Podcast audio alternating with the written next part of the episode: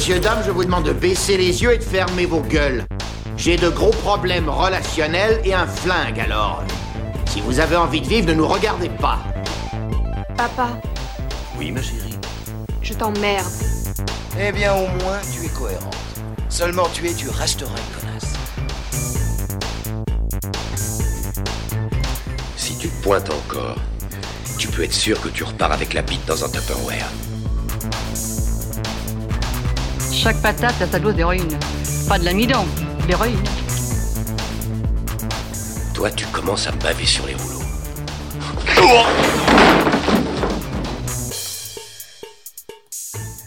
Bonsoir, bonsoir à tous, bienvenue dans ce nouvel épisode du podcast Nanarland, euh, consacré aux mauvais films en règle générale, mais peut-être pas ce soir. Avec moi, deux éminents nanardologues. Rico, comment vas-tu? Salut les nanardeurs au cœur tendre. Eh bien oui, aujourd'hui on va voir des bons films, ou en tout cas des films qui ont touché notre petite fibre, et donc je me sens bien. D'accord. On nous a annoncé une chronique de droite pour, euh, pour Rico, je tiens à, voilà, à le préciser. Bah, pléonasme, chronique de Rico, chronique de droite, hein, fatalement. Et Cobal est également avec nous aujourd'hui, et je l'en remercie. Bonsoir, euh, je me remercie également. Il Quel le mérite. Il, on va faire Jacques Martin, il le mérite. Ouais, mais bonsoir tout Alors. le monde. Donc, on va, je propose qu'on en attaque direct par le cours de grammaire parce que, comme euh, je vous l'ai dit, en fait, on va pas traiter de tellement de nanars ce soir. Avant que vous vous disiez, ça y est, ils ont fait, euh, ils ont fait le podcast Gourmet, ils sont partis dans le true crime, ils veulent faire affaire sensible maintenant Nanarland. Non, on va en fait partir sur ce qu'on appelle globalement, nous les on s'est fait avoir, les OSFA dans le, jargon technique. Euh, globalement, Nanarland appelle un nanar, un mauvais film sympathique, ça normalement vous êtes des cracos et vous le connaissez bien, Euh, des films devant lesquels on rigole, qu'on aime bien voir, euh, alors pas seulement au second degré, mais disons de manière un petit peu complice et en, se gaussant de ce que le film essaie de faire, mais avec un, un réel amour. Euh, je voudrais qu'on revienne sur deux termes voisins. Est-ce que l'un de vous veut nous parler de ce qu'est un navet, par exemple, ce que nous on appelle un navet? C'est facile, Ouais. hein, c'est un mauvais film non sympathique. Voilà, totalement. Bah, C'est un Euh. film euh, qui ne provoque aucune réaction, euh, si ce n'est l'ennui. Oui, on se fait l'ennui. ou- chier, ouais. On se fait Ouais. chier, ouais, c'est ça. Voilà. Ce qui est une des pires choses qui peut arriver à un film, en fait, parce qu'un bon film, on s'en souvient, un nanar, on s'en souvient, mais un navet, très vite, on l'oublie. Ouais. Sauf si vous a mis en colère. Ouais, c'est ça. Il y a des navets quand même qui te, qui te blessent euh, dans la durée. Donc, euh, Mm. mais, mais en dehors de ça, la plupart effectivement restent sans saveur. On sent que vous avez vu Sœur d'armes, vous.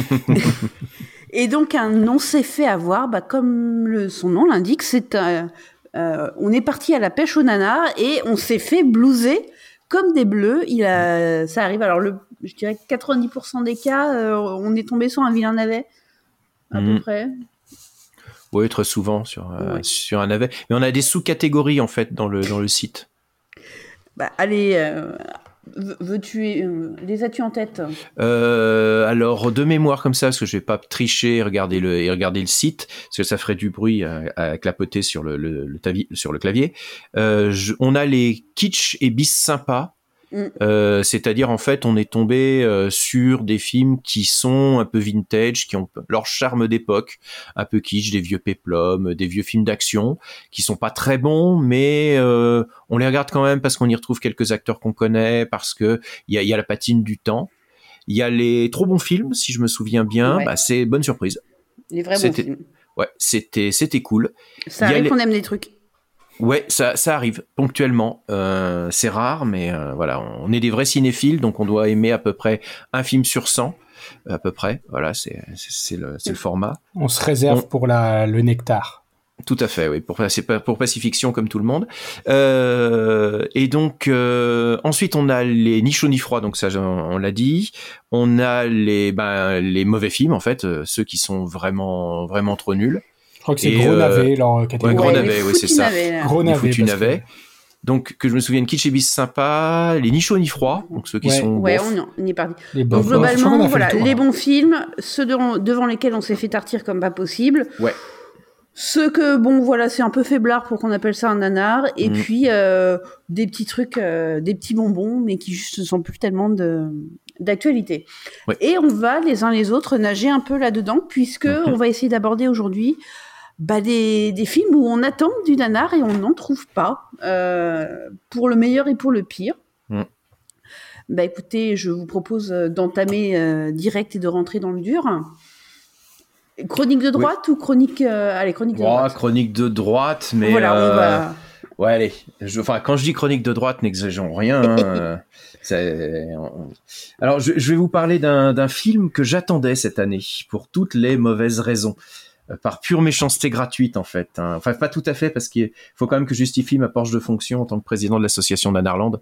Donc, euh, c'est jamais totalement gratuit euh, ce genre de choses. Un film donc qui est sorti cette année, dont le nom ne vous dira probablement rien, même si vous l'avez vu à Cannes, parce qu'il est sorti dans la sélection officielle française, euh, donc c'est dire, et que tout le monde a déjà oublié. Euh, ce film, euh, ben c'est Don Juan de Serge Boson et euh, Mathilde. Je vais te demander de nous en passer la bande annonce pour qu'on ait une petite idée de de dans l'ambiance de ce film, s'il te plaît. Ma femme que j'aime m'a quitté. Sans un mot.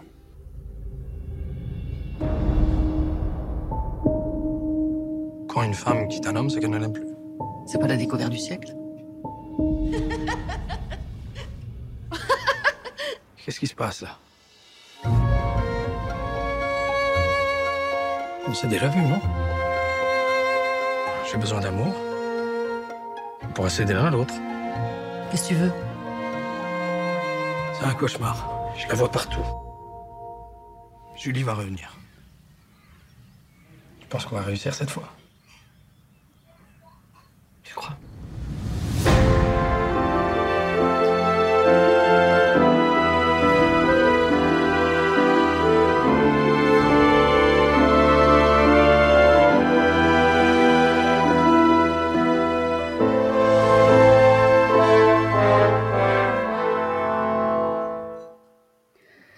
ouais, ça attaque direct, violon, articulation, Benjamin Biolay, c'est Ouais, impec. C'est Tara, Tahar Rahim qui est vraiment la, la star de ce film, euh, qui est d'ailleurs l'une des principales euh, animations nanar du, du film, parce qu'il y a quand même un petit côté nanar. Je sais pas ce que vous inspire un petit peu ce que vous avez entendu euh, Je me- en je termes me- de promesses de film. Bah, c'est que je me demandais pour qu'est- qu'est-ce qui t'a titillé effectivement pour penser que tu allais prendre plaisir à voir euh, ce film dont moi la bande annonce me, f- me, me donne l'impression de me fermer la porte euh, d'accès à la salle quoi. Oui, alors euh, ben en fait, en fait, ça remonte au précédent film de, de Serge Boson. Euh, donc j'avais été échaudé en tombant sur une diffusion tardive sur Arte il y a deux ans, donc du précédent film de Boson qui s'appelait Madame Hyde, euh, qui commettait l'exploit de faire mal jouer Isabelle Huppert et bien jouer Romain Duris. Donc c'était quand même, euh, ça, ça tenait un peu de l'exploit. Alors, je vous résume le pitch du précédent. Donc, c'est Madame Jekyll qui enseigne la physique dans un lycée professionnel, qui subit les moqueries de ses élèves et de ses collègues. Elle est frappée par la foudre. Elle se transforme en fantôme électrique qui va foudroyer à mort les jeunes de banlieue et enseigner la beauté de la science et de l'éducation à un lycéen un peu voyou. À Ah la bah ça, fois, c'est je veux le génial. voir et je veux pas le voir.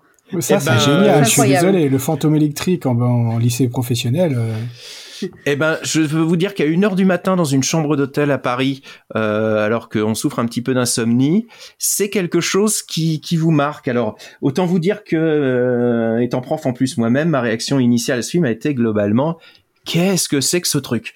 Donc je me suis dit ça, on va le laisser maturer, parce que surtout, ben, c'est ces films français où on fait mal jouer volontairement les acteurs. C'est-à-dire que notamment il y a il y a José Garcia qui est en, en déshérence complète en fait dans un rôle où il, il faut qu'il joue le plus atone possible. Enfin, c'est c'est c'est ces films un petit peu expérimentaux. Hein. C'est donc son précédent film, c'était quand même 4,5 millions de budget euh, pour un total de 91 000 spectateurs. Donc, euh, Tu peux un- redonner le, le nom? Parce que vraiment le film j'ai l'impression de le découvrir ce soir. Donc ce, ce son, son précédent film, parce que Serge Boson, il, il a quand même maintenant euh, sept ou huit films au compteur, c'est Madame Hyde. Et euh, Madame Hyde, c'est une expérience, c'est un film qui, je pense, au fur et à mesure du temps, peut-être plus que Don Juan, a des chances de terminer un jour sur Nanarland quand la, voilà, quand il aura pris de la bouteille, euh, parce que c'est vraiment quelque chose, euh, une expérience. Mais néanmoins, j'avais senti quand même la patte d'un auteur. J'avais senti quand même qu'il y avait quelqu'un qui voulait nous faire passer un message, maladroitement, qui essayait de nous dire quelque chose. Bon, prudemment, voilà, j'avais attendu et puis, et puis, et puis, j'ai vu passer dans l'actualité euh, le nom de Serge Boson. J'ai entendu reparler de lui lors des projets de financement du CNC. Euh, alors là, je vais un peu la jouer Twittos, euh, boloriste, cinéaste raté spécialisé en box-office de droite, mais il faut savoir que notre CNC national a décidé d'ouvrir en 2018 un appel au fond pour financer et favoriser l'émergence de films de genre. Et donc euh, des projets innovants dans le genre qui doivent favoriser un petit peu la, création. Donc Par Robin Boranger ou des, ou des projets normaux? Alors, la première année, c'était fantastique science-fiction épouvante avec Quentin Dupieux et Julia Ducournau à la présidence. Ça se tient. Oui, ça va quand même. Hein. beau jeu. Ouais, non, là, Ok, aucun souci, c'est crédible. D'ailleurs, les trois films qui sont sortis, il y a eu La Nuée de Juste Philippot, euh, Ogre euh, d'Arnaud Mélière et un film euh, Else qui n'a pas été finalisé, semble-t-il, qui a eu des problèmes de, financement, mais des jeunes cinéastes, des, des, gens qui, qui en veulent, aucun souci. Des résultats en demi-teinte, malheureusement, mais bon. Voyons le verre à moitié oui, Oui, c'est pas forcément des films extraordinaires. J'aime bien La Nuée. Ogre est un petit peu raté. Mais il y, a de la volonté, il y a de l'envie, il y, a, une personnalité, je critique pas. Mm. Ça se gâte un peu l'année suivante puisque le, le, le choix, c'est donc la comédie musicale. Et c'est là que notre Serge Boson, euh, qui a quand même 50 ans aux prunes, obtient euh, la, donc la bourse de, de jeunes créateurs. Alors j'exagère un peu quand je dis bourse de jeunes créateurs parce que c'est juste pour favoriser la création. En sachant que c'est le plus jeune de l'équipe, parce que lui, il va obtenir la bourse pour euh, son Don Juan, aux côtés des frères Larieux, 56 ans et 57 ans, 12 films au compteur pour Tralala, et Noé Milowski, 58 ans, 8 films au compteur pour La Grande Magie. Euh, le tout, alors, étant évidemment présidé par Christophe Honoré avec Lou Doyon au jury. Donc là, mon, mon compteur de, on va dire, c'est un petit peu affolé. Bon, je, suis volontairement un petit peu méchant. Hein. ils ont fait d'autres choses très très bien. puisque cette année, je vous le donne en mille. À votre avis, quel était le genre euh, qui a été euh, euh, le genre en danger, le genre qu'il fallait soutenir et sauvegarder, qui a été mis en valeur cette année après donc l'épouvante, la, la comédie musicale. L'année prochaine, ça sera l'aventure. Et cette année, à votre avis, c'est quoi? S'il y a un genre en danger en France. La comédie, beauf sur les ustensiles de cuisine et les migrants. Presque. La comédie romantique. Ah. Et devinez qui était la présidente? Vas-y. Pas de Boranger. Non. non, non, là on parle d'une cinéaste. Un indice, une cinéaste dont on a déjà beaucoup parlé, Ariel Dombal. Ah, ah, comme, oh, ah, On n'osait même pas y penser. Shit. voilà, voilà, voilà. Donc. Écoutez, s'il y a une cinéaste en France, une cinéaste femme qui a vraiment un. Euh, qui pond vraiment des ovnis avec une régularité confondante que personne n'arrive à classer, c'est Riel Dombal. C'est très mauvais, mais on peut pas dire que c'est euh, dans le, dans le droit chemin de, du film français lambda de base. Hein. C'est pas faux. Alors, pour être totalement honnête, hein, j'ai vu le palmarès qui est sorti. Ça a l'air d'être trois jeunes réalisateurs qui qui euh, qui sortent des projets euh, donc sur le thème de la comédie romantique. Je critiquerai pas le palmarès parce que là, je euh, voilà, ça a l'air d'être des petits jeunes qui débutent avec des, des projets. Et l'année prochaine, ça sera l'aventure le sujet, ça sera On a du mal à faire rentrer la comédie romantique dans le cinéma de genre, quand même. C'est vrai. Voilà, Spontanément, c'est pas ce qui nous vient à l'esprit. Voilà. Mais bon, il faut bien aussi caser les copains, il faut bien aussi financer. Alors, là aussi, hein, je vais pas être totalement de droite, puisque euh, c'est qu'une prime de 300 000 euros, ce qui est pas euh, gigantesque, et ce n'est qu'une toute petite partie du financement donc du film Don Juan. Euh, film Don Juan qui euh, donc s'est financé pour 2,5 millions de d'euros de, de, tax shelter et qui a euh, accueilli 51 000 inconscients qui ont été voir le film, dont, ma, dont ma pomme. Donc j'ai au moins participé au cinéma français. Alors, donc voilà, c'est comme je vous l'ai dit. Hein, euh, bon, je voulais parler de ce genre de film entre autres aussi parce que à Nanarland, on doit parler à tous nos publics et particulièrement à notre cœur de cible, hein, qui sont les vieux réacs de droite hein, qui peuplent la moitié de notre Discord. Donc j'avais envie de taper un petit peu sur du film euh, d'auteur français chiant. Et ben ma pas ma grande surprise parce que j'avais déjà trouvé que Madame Hyde avait une personnalité. Ben j'ai alors soyons clairs, hein, Don Juan est nul, mais il a du charme. Et euh, c'est un petit peu ma, surprise, moi qui suis complètement allergique à ce genre du, cinéma français, un télo euh, complètement évaporé qui va vous raconter, qui va vous faire du marivaudage dans trois appartements. Eh ben, finalement, finalement. Alors, Don Juan nous raconte l'histoire de Laurent, comédien euh, planté par sa fiancée le jour de son mariage, et qui euh, ben, traîne son malheur sur la scène d'un théâtre de Granville. Donc euh, spécial dédicace à, à Cobal, hein, euh, Notre, Normand. La Normandie. est pardon, je suis normande aussi. Ouais, mais moi je suis toulousaine, toi. ouais, je suis rouennaise d'origine. Je suis manchot. Granville, c'est chez moi. Non, enfin, il, y a beaucoup, il y a beaucoup de Parisiens quand même pour que ce soit totalement la Manche. Je pense qu'il doit y avoir une, une ambassade ah bah, parisienne. Ouais. Là, tout le casting, c'est des Parisiens qui viennent ah, bah, tourner une, euh, qui viennent faire une pièce de théâtre en province. Hein. Euh. Mais la ville est quand même plutôt bien, bien mis en valeur. Ça, là-dessus, il y a un certain sens du cadre. Il faut, faut reconnaître un petit peu quand même quelques, quelques qualités au film. Il y a un certain sens du cadre. Il y a des belles images. Voilà, c'est pas non plus, ça va pas révolutionner le cinéma. Hein. Il a un chef opérateur qui sait faire une lumière. C'est déjà, c'est déjà pas mal. Ah, tu, tu voulais absolument nous remettre la bande-annonce Ouais, absolument. Alors attends, parce qu'il y a pire après. Parce que je vous rappelle un petit détail, hein, si vous avez bien suivi, le thème donc euh, pour lequel le film a touché 300 000 boules, c'était comédie musicale. Donc ça chante. Enfin, ça chante. Euh, donc en fait, l'histoire n'est qu'un prétexte. Donc l'histoire n'est qu'un prétexte à la relecture du mythe de Don Juan. Sauf que là, en fait, euh, ben, le Don Juan en question, c'est un type qui est totalement à côté de la plaque euh, qui euh, donc s'est fait plaquer par, sa fiancée et qui voit le visage de sa fiancée incarné par euh, Virginie Efira. donc c'est Tara qui joue Laurent.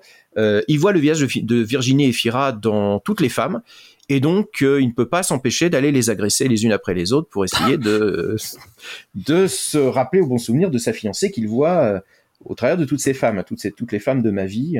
Quand tu dis agresser, alors c'est un peu le problème parce que la scénariste qui est aussi à la ville la compagne de euh, de Serge Boson, donc euh, j'ai un trou pour euh, pour le scénariste. Je préviens, dès qu'il y a un trou, je relance les violons. je, viens de trouver mon running gag pour cet épisode. Donc mes excuses, c'est pas une volonté de l'invisibiliser, c'est juste que j'ai oublié de noter son nom. Mais en tout cas, la, la co-scénariste euh, a, a, dit que c'était aussi pour interroger le mythe de, de Don Juan à l'époque de MeToo. Alors, ce qui est un petit peu problématique parce que beaucoup de critiques ont quand même euh, mis en avant le fait que dans le film, euh, donc le donjon en question se comporte comme une espèce de connard neurasthénique, un, genre de droupie, de cocker alcoolisé qui euh, ne peut pas s'empêcher d'agresser les femmes, enfin d'agresser, n'exagérons rien, c'est-à-dire que il, il y va à la drague bien lourde, jusqu'à prendre conscience dans une danse finale cathartique que c'était pas la bonne solution. Mais c'est pas bien grave puisqu'elles vont toutes lui pardonner. Le personnage de Virginie, Efira d'ailleurs, donc de, cette fiancée, n'étant défini que par ses relations soit à euh, donc euh, à Laurent en question, soit éventuellement à son père. Eh ben, est-ce qu'on voit réellement le visage de Ephira sur différentes femmes ou non euh? Non, c'est Ephira qui se déguise en fait, qui porte des perruques. Ah. Euh, donc on va voir Ephira blonde, brune, rousse. Euh, non, non, c'est. Alors heureusement qu'elle est, là d'ailleurs. C'est le syndrome de Frégoli, ça. C'est ça. Tu es persécuté par une personne qui prend l'apparence de différentes, de différents protagonistes. Oui. Ce que vous, quand c'est Virginie Fira, à la rigueur, pourquoi pas. Ah ben, c'est-à-dire, elle, c'est une des raisons qui me fait aimer le film. Hein. Je, voilà, je, dois bien avouer que bon, Virginie Efira, euh, euh, même même sous Serge Boson, elle n'arrive pas à mal jouer. C'est-à-dire que même euh, Boson qui force la barque pour qu'elle joue à tone, qu'elle joue euh, son texte de façon hyper théâtrale, même c'est même quand elle chante, alors qu'elle ne sait absolument pas chanter, ça passe. Il y a la présence aussi d'Alain Chamfort euh, en espèce de statut du commandeur qui est pas mal du tout parce que lui, bah lui, il sait chanter, mais il est pas comédien, et donc il le joue avec une espèce de retenue, euh, un peu détaché, un peu gentleman, mais euh, semblant annoncer des malheurs. Et le, là aussi, euh, le, personnage est plutôt pas mal. En fait, le gros problème, c'est à Raïm, enfin en dehors de la façon dont on sait, dont le film est écrit, c'est à Raïm qui visiblement n'arrive pas à jouer son personnage. Alors, j'ai rien contre Raïm, je l'aime bien dans Un prophète, dans Le Serpent, enfin c'est un bon comédien, mais là, eh ben c'est c'est terrifiant de voir un acteur qui est perdu. Euh, et pire encore, comme je vous ai dit, c'est une comédie musicale, donc eh bien il chante. Il chante et alors là qu'on vienne pas me chicaner sur La La Land en disant qu'ils savent pas danser et chanter, parce que là c'est tradition française à la Jacques Demi, personne ne sait chanter. Et alors, on va me dire que c'est pour capter la véracité au naturel. Moi, je dirais surtout, c'est l'école de l'acting à la française. On va pas se mettre à bosser non plus. Hein. Euh, parce que euh, voilà. Euh, un, exemple pour que vous puissiez comprendre, Mathilde, je vais te demander de nous passer la chanson numéro 2. C'est un extrait d'une chanson de Tara, chantée par Tara, Rahim. Et objectivement, Francis Huster n'a qu'à bien se tenir. Comment Exactement. Mais comment osez-vous Comment osez-vous Vous n'avez pas le droit d'être heureuse comme ça. Votre gaieté n'est pas normale. Ah, votre gaieté me fait du mal. La plupart des gens sont tristes, votre sourire est terroriste. Vous avez l'air heureuse, attitude dangereuse, l'air heureuse d'être en vie, comme je vous envie.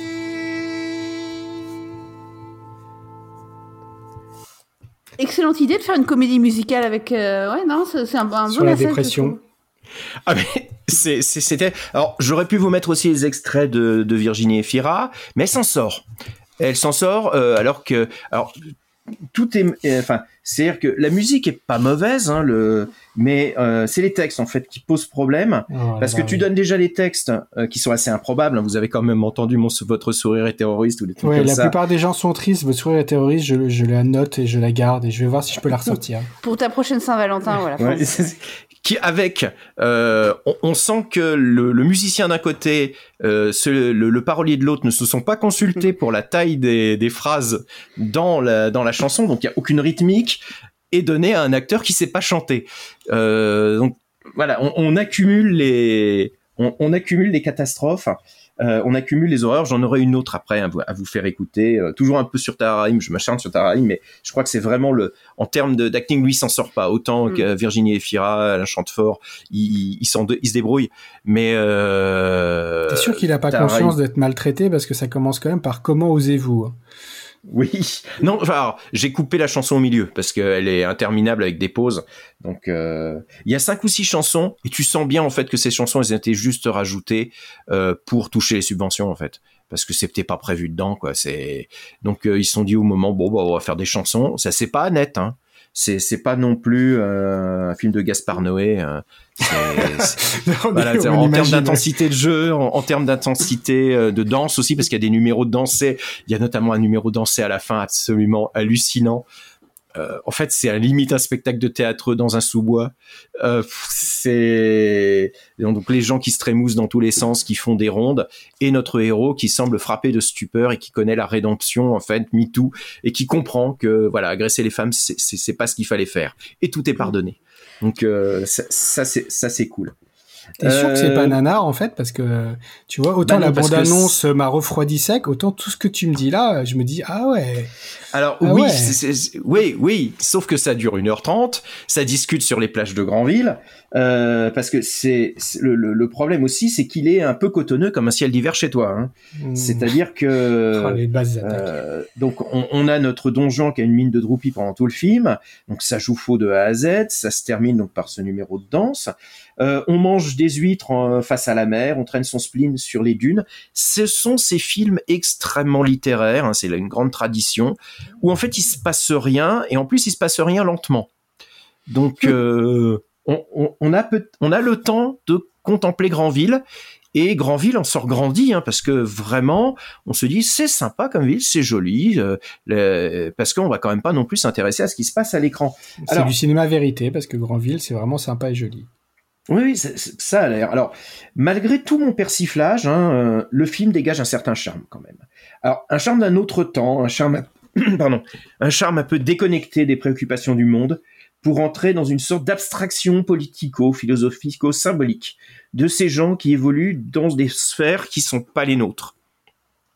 Dans des sphères, en fait, où leur principal problème, c'est de citer euh, Molière et Georges Peggy Mm. sur la plage, euh, de s'interroger sur l'éternel féminin, sur euh, la séduction, sur euh, euh, est-ce que tu m'aimes encore, est-ce que je suis toujours obsédé par ton visage? Le tout sur 1h30 de dialogue un petit peu abscon et, euh, et donc de, cette atmosphère euh, cotonneuse, mais surtout aussi de ces, de ces chansons. Et finalement, eh ben, j'ai pas passé un si mauvais moment que ça. Alors, ça m'a fait penser à un de mes kinks personnels qui est Jean Rollin. J'aime bien les films de Jean Rollin, je reconnais, c'est filmé n'importe comment, c'est nul, c'est long, mais pourtant se dégage une infinie poésie, une, poésie qui tient pas forcément à grand chose, à, une atmosphère. euh, bon, dans Jean, Rollin aussi, à, des, filles à poil, mais euh, il y a quand même ici bah, quelque chose. On peut se laisser prendre et je appeler ça une certaine tendresse pour le film d'auteur, appeler ça le syndrome de Stockholm, mais bah à la sortie du film, j'avais pas envie de le casser. Et euh, bon, je m'aperçois comme je l'ai un petit peu fait en, rédigeant cette chronique, mais en même temps, je peux pas non plus en vouloir à Serge Boson d'avoir envie de faire les films qu'il veut, euh, de réussir à les financer, tant mieux pour lui. C'est pas non plus lui qui va gréver le budget du cinéma en France, hein, ça reste quand même des petites productions. Euh, et bon, il a la chance d'avoir quand même des beaux castings. Il fait ses films, tant mieux pour lui. Je peux comprendre euh, que des gens puissent être touchés, c'est pas ma sphère, c'est pas non plus, euh, voilà, je suis pas suffisamment germano-pratin pour, euh, pour vraiment pouvoir l'apprécier euh, en tant que tel. Et puis, après tout, on va se passer encore un petit peu de Taharaim qui chante. Allez. Voilà. Au, bout du compte, ça finit quand même par, euh, bah, par devenir presque charmant de maladresse. Souvent les amoureux ne se quittent pas des yeux. Souvent les gens qui s'aiment ne regardent qu'eux-mêmes. Mais moi, j'ai au contraire enfin les yeux ouverts sur le monde autour de moi que je ne voyais pas. J'étais atteint de cécité. Et tout à coup, depuis que tu es revenu à mes côtés, je vois tout.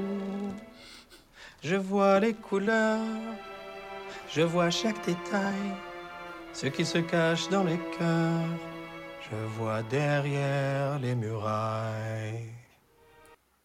Est-ce qu'il y a un...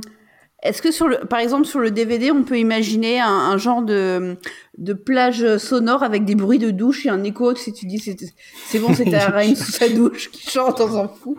Je pense qu'il pourrait, il pourrait y penser. Le film, euh, le film est sorti en DVD. Alors moi, je l'avais vu au ciné. Euh, je l'ai récupéré pour euh, pour cette chronique, on va dire avec des moyens un petit peu illégaux, parce que mine de rien, le DVD, euh, je l'ai vu nulle part en magasin, en tout cas pas en province. Euh, donc je pense qu'il doit être commandable euh, sur des sites en ligne et puis euh, chez, chez l'éditeur. Et puis malgré tout, comme il a été cofinancé, je pense qu'il va passer à la télévision, euh, probablement sur Arte ou sur Canal euh, d'ici peu, qui sera euh, ouais, qui sera ou- oublié presque aussi vite. Hein. Ça, ça a beau Euh, se vouloir un peu euh, enlever en matière, euh, tu vois, de prose, ça a l'air quand même très mièvre. Ah oui, oui, oui, c'est extrêmement bas du front en termes de, de finesse des sentiments. quoi. C'est vraiment euh, euh, c'est ces films qui essaient d'être plus profonds qu'ils ne le sont vraiment. Et en même temps, qui ont quand même une certaine légèreté parce que on est dans un autre monde qui n'a pas de vrais gros problèmes. Et les plus gros problèmes, c'est ceux qu'on se crée en fait dans ce genre de film.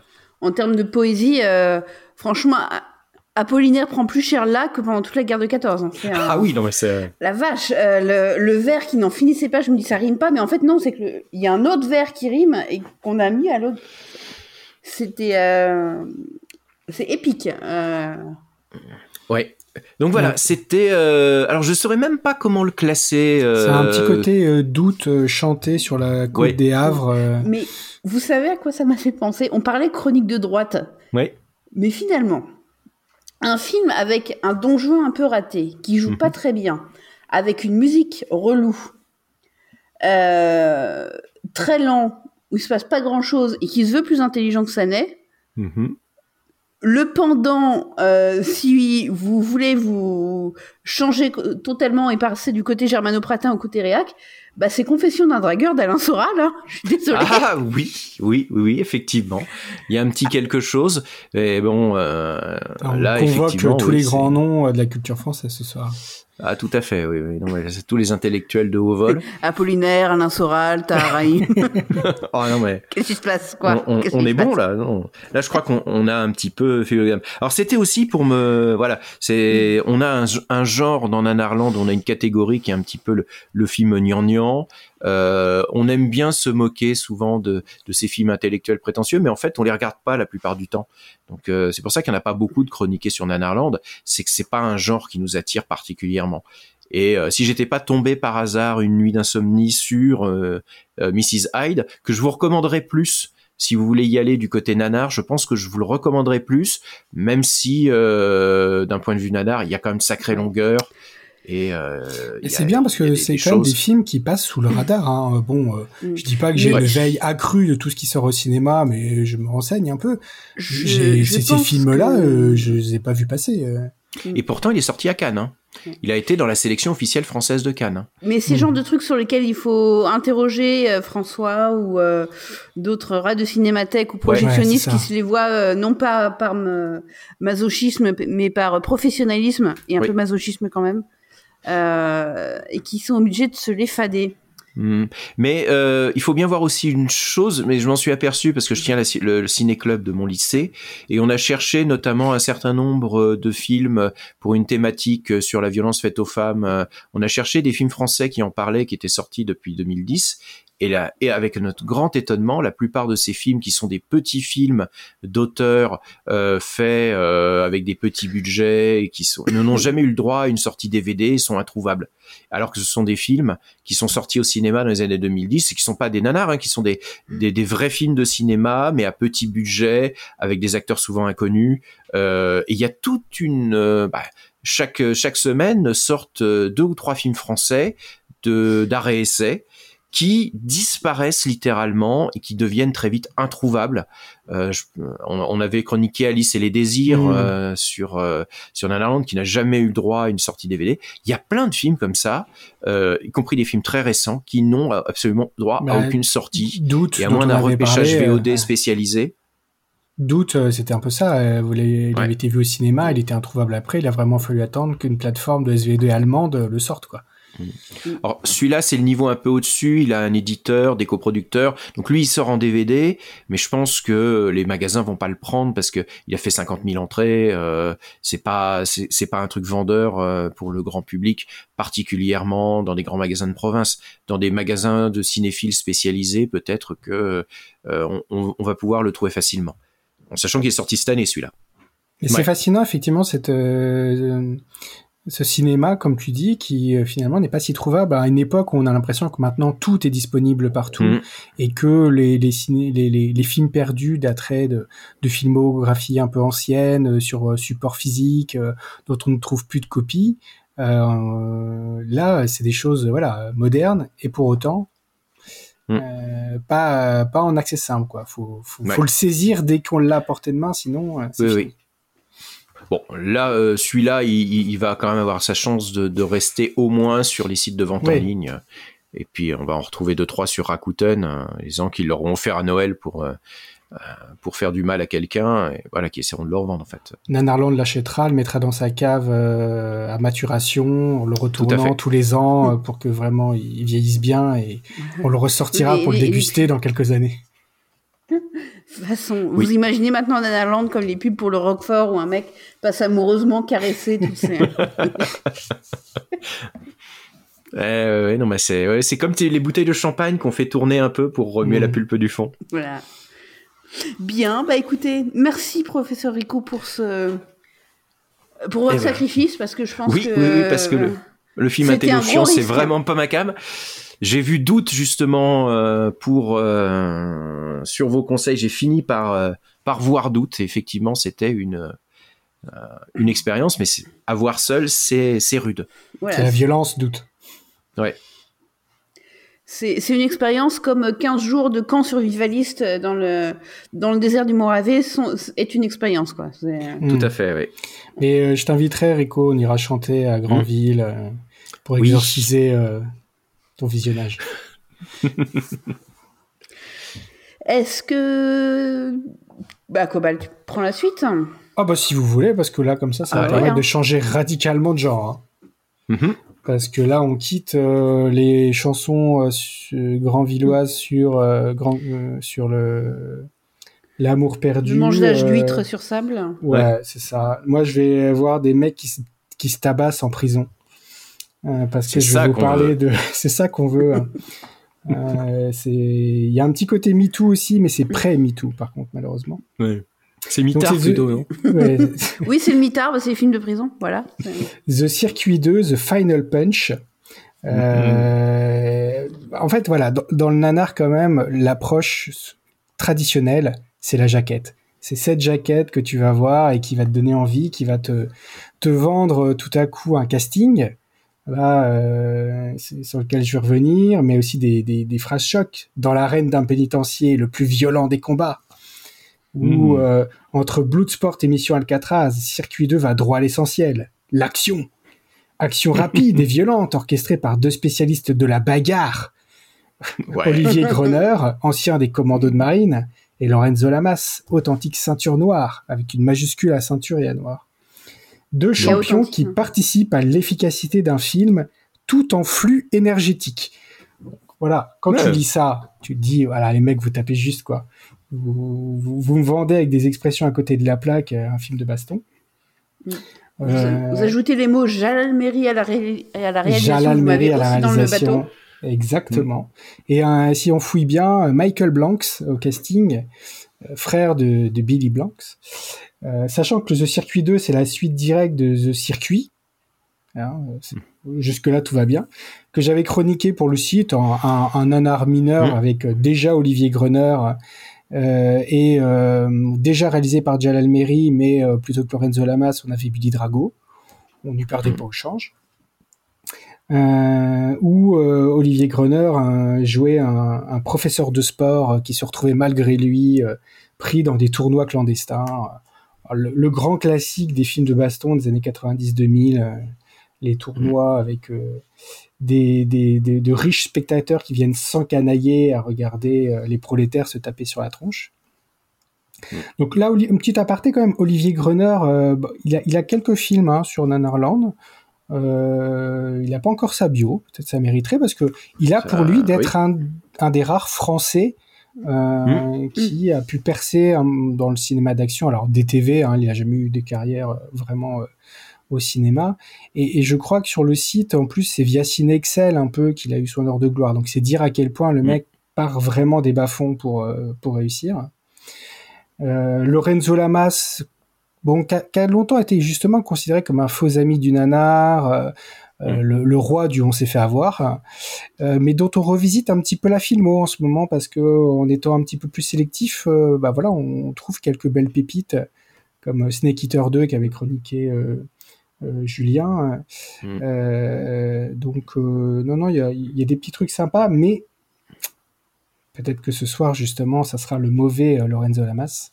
Ah. Et puis donc réalisé par Jalal Meri, Hein, euh, pareil aussi connu du cinéma d'action, canadien d'origine libanaise né au Brésil. Donc déjà une bonne, une bonne combinaison internationale pour une saveur comme ça qui parlera à, tout le monde. Mhm. qui, qui lui aussi hein, quand même assez présent sur le site. Donc, euh, et ben là, euh, c'est la suite. Donc, Olivier Gruner, il joue mhm. toujours un prof de sport, donc euh, Dirk Longstreet de son nom, et euh, il joue toujours un prof de sport très impliqué auprès euh, de ses élèves. Parce que par exemple, quand tu es un petit gars qui monte sur le toit de l'école pour se suicider, donc avec cette classique scène d'un qu'on ne voit plus trop mhm. d'un jeune sur un toit, arrêtez ou je vais sauter, et tout le monde en bas qui regarde en mode oh là là, c'est c'est bien terrible tout ça. Bah, il faut que qu'Olivier Gruner arrive, monte sur le toit, discute avec ce petit jeune euh, pour le convaincre que non, il va pas résoudre ses problèmes d'agression, d'accusation d'agression sexuelle en sautant par terre, qu'il doit faire face, hein, comme un homme, que même si sa carrière risque d'être ruinée dans le foot américain, la, vérité éclatera grâce à la justice. Bon, on envoie le jeune en tôle et, roule ma poule. Euh, donc euh, tout va bien, quoi. Euh, il est toujours en couple avec la femme qu'il a rencontrée dans le premier film, une journaliste, qui là dans le film, et c'est un peu l'argument plan sous-vêtements, parce qu'on va la voir mmh. de manière totalement gratuite en sous-vêtements chez elle en train de téléphoner. pour, pour exciter un petit peu les, les, les, mâles qui sont tombés devant ce film d'action dès le début, un peu leur faire comprendre qu'ils sont en bon endroit. Ah, parce que tu euh, penses que la clientèle de ce genre de film est principalement masculine, donc. J'ai l'intuition parce qu'on voit des hommes. Alors c'est vrai qu'on euh, voit des hommes musclés euh, sur la jaquette, torse nu.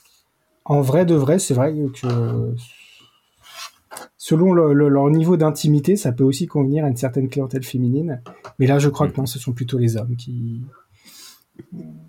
qui vont regarder ça. Euh, donc, euh, donc voilà, la, femme de la femme d'Olivier Gruner, elle n'est pas que mannequin sous vêtements, elle est donc aussi journaliste. Et il se trouve que là, elle enquête sur des tournois clandestins qui se déroulent dans une prison.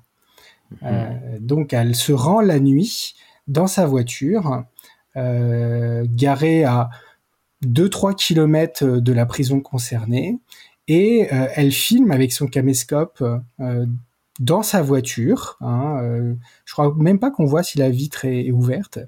Euh, une prison, voilà, située très loin, dans des conditions probablement improbables pour euh, réussir à voir quelque chose. et donc, néanmoins, grâce à la magie du montage, pouvoir observer que oui, il y a bien des combats clandestins dans cette prison qui opposent des prisonniers sur le toit. Hein, et elle prend ah. des notes. Ah, c'est sur le toit, parce que je me disais, il n'y a pas de mur dans cette prison Si, mais ils les font combattre sur le toit. Il y a des petits grillages pour empêcher. Ah, quand même, d'accord. C'est plus discret comme ça, tu vois. Tu peux cacher des trucs dans la prison, mais non, là, il y a un peu de. Il y a, un bluff, tu vois, genre, non, il ferait pas ça sur le toit, tout le monde va les voir. Et, bah, si. Et si. Parce qu'il n'y a pas beaucoup de, de place euh, au sol, tu sais, l'immobilier, c'est partout, ça a pris, ça a pris cher, donc euh, oui. faut, faut faire, qui sont mettre les mecs sur les toits. de 4, donc euh, faut trouver de la place quelque part. Alors malheureusement, euh, à la Beauce pensée euh, bien, bien à l'abri, euh, loin de tout ça, les gardiens, qui apparemment ont dû mettre des caméras sur tout le périmètre, euh, dans la prison, la prison étant en ville, hein, mm-hmm. la repère, et donc elle se fait attraper, ramener de force, et malheureusement offerte au caïd du kickboxing de la, prison, euh, ici nommé Pike, qui voilà va savourer euh, sa, récente victoire et euh, une fois son office fait, fait preuve d'une certaine insouciance parce qu'il se contente de jeter le corps de la pauvre journaliste dans le caniveau, mais juste à côté de la prison. donc récupérée par la police, elle va finir à l'hôpital ce qui va être l'occasion pour Olivier Gruner euh, de s'impliquer. Hein, euh, Olivier Gruner très stoïque face à l'annonce de ce qui s'est passé, euh, de ce qui, de ce que sa femme a vécu. Donc elle est encore en vie, hein, mais elle est dans le coma maintenant. comme ça, on, on, évacue le personnage. et donc Olivier Gruner, bah, il en a gros sur la patate. heureusement qu'il a son ami Lorenzo Lamas, qui est journaliste aux côtés de son épouse pour le soutenir. Euh, et euh, il faut comprendre ce qui s'est passé. Donc, euh, bon, le film déjà à ce moment-là, on comprend qu'on est parti pour un truc un peu plan-plan. Ça va peut-être pas être la folie, mais enfin peut-être que quand tout le monde va commencer à se battre, ça va aller mieux. Mais pour pouvoir se battre, d'abord, il faut accéder aux documents dans l'ordinateur de, de Nicole. Et là, il y a besoin d'informatique nanar pour y arriver. Euh, on va donc faire appel à Jalal Meri, qui en plus de réaliser aime bien faire des petits caméos. Et on va se retrouver avec euh, le, quasiment le money shot du film, parce qu'on a Lorenzo Lamas, Olivier Gruner et euh, Jalal Meri dans la même pièce. Et au lieu de le tataner des gens, il va falloir accéder à l'ordinateur de Nicole. Donc un petit extrait pour euh, vous mettre un peu dans le ton euh, de l'action du film hein, et des flux énergétiques. Offrons-nous ça. Allez. Le 4 numéro 2. J'espère qu'elle a pas changé de mot de passe. Accès refusé. Eh ben si.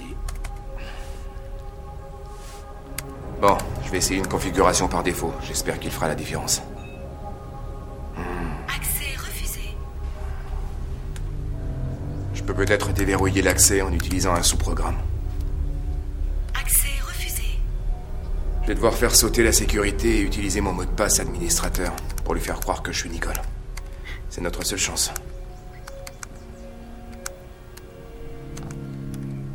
Bienvenue, Nicole. Et voilà. Euh, j'espère Ça, que c'est du hacking. Ouais, que j'espère que vos cœurs ont Oui, battu la que- chamade hein, avec tout ça. Lui faire croire que je suis Nicole, ok, c'est le but, mais c'est le but de tout piratage, en fait, de faire croire à la machine que tu es un utilisateur, ça- que tu es un, un utilisateur normal, quoi. C'est comment fais-tu ça Et, et le truc, c'est que, enfin, c'est une convention de cinéma, mais c'était ces ordinateurs des années 90 Qui qui avaient des synthétiseurs vocaux Ouais, ouais. et qui, euh, qui n'existaient pas dans le commerce. En fait, le moins d'ordinateurs te répondait de façon vocale, et souvent, en fait, c'était juste à la traduction française parce que euh, euh, Pour traduire, il, il euh, rajoutait le- le une voix euh, synthétique pour lire le texte en anglais en français, quoi. Et Alors, je sais pas si là, il y a, dans la refusé, version vois, originale-. Ouais, Je sais pas si dans la version originale, il y a aussi une voix. euh, L'ordinateur a une J'ai voix ou enquêté, si c'est mais juste- je ne l'ai vu qu'en VF. euh. D'accord, oui, c'est vrai que bon, après. euh, Mais bon, le bienvenu Nicole, c'est toujours sympa à prendre. Ouais. Et en, plus, pendant cette scène, il y a tu- toute l'attention aussi sur le fait que tu, les, donc, tu le vois taper le mot de passe et tout ça. Et après, tu as vraiment là, des gros zooms sur le fait qu'il utilise le pavé tactile pour déplacer son curseur sur le fichier qui est sur le bureau et cliquer pour l'ouvrir. Enfin, tu vois, là, attention. hein, euh, là, c'est du haut niveau de, de, compétences martiales.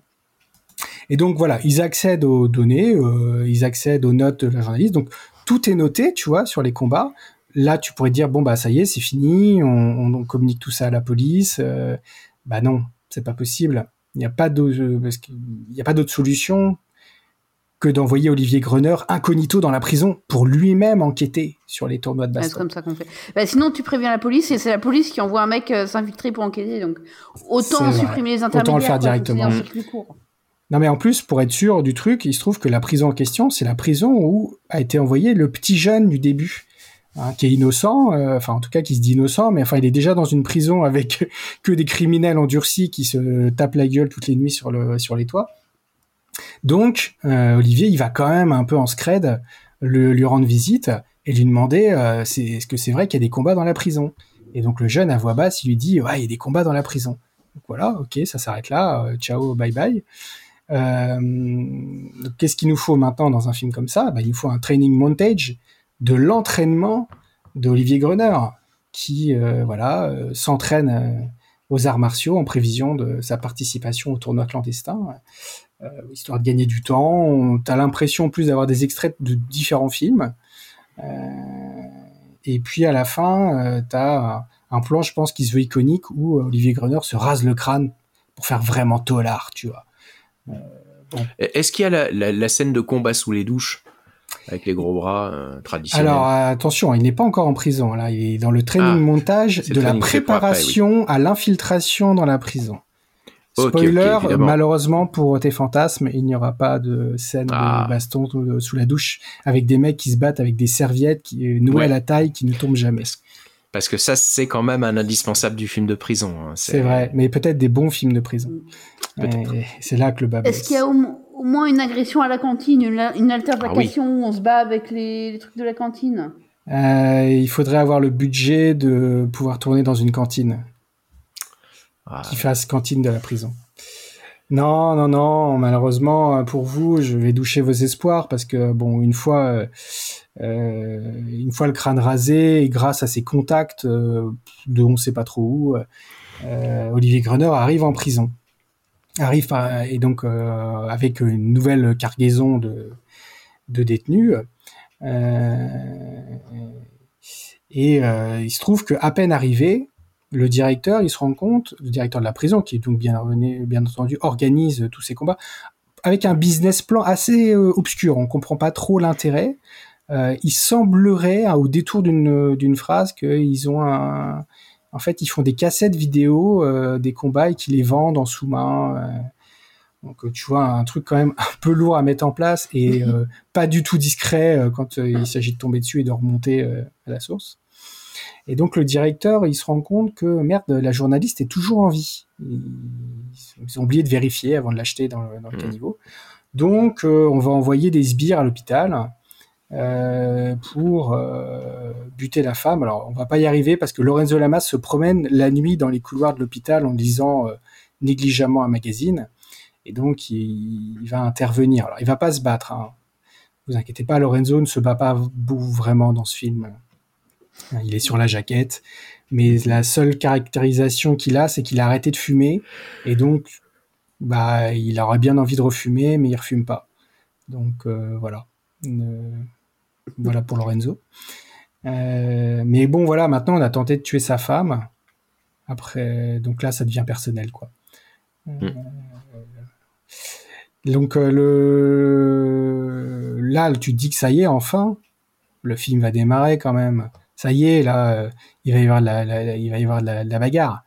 Ouais, mais d'abord, Olivier Gruner, il doit euh, un peu commencer à faire du lien en prison. Et surtout, faut pas qu'on le reconnaisse, tu vois. Il est, il est là euh, incognito. Donc, il faut qu'il se trouve un blaze incognito. Et là, je vais vous proposer de diffuser le cut 3, qui là aussi va vous montrer la tension, l'action non-stop, les flux énergétiques qui irriguent ce film, et vous faire découvrir la, la- la- la- quel nom on se donne quand on, on veut passer euh, en toute discrétion euh, dans un environnement carcéral. Allez, vous êtes dans le flux, soyons là. Salut, moi c'est Jack Jessup. Mes amis m'appellent Black Jack.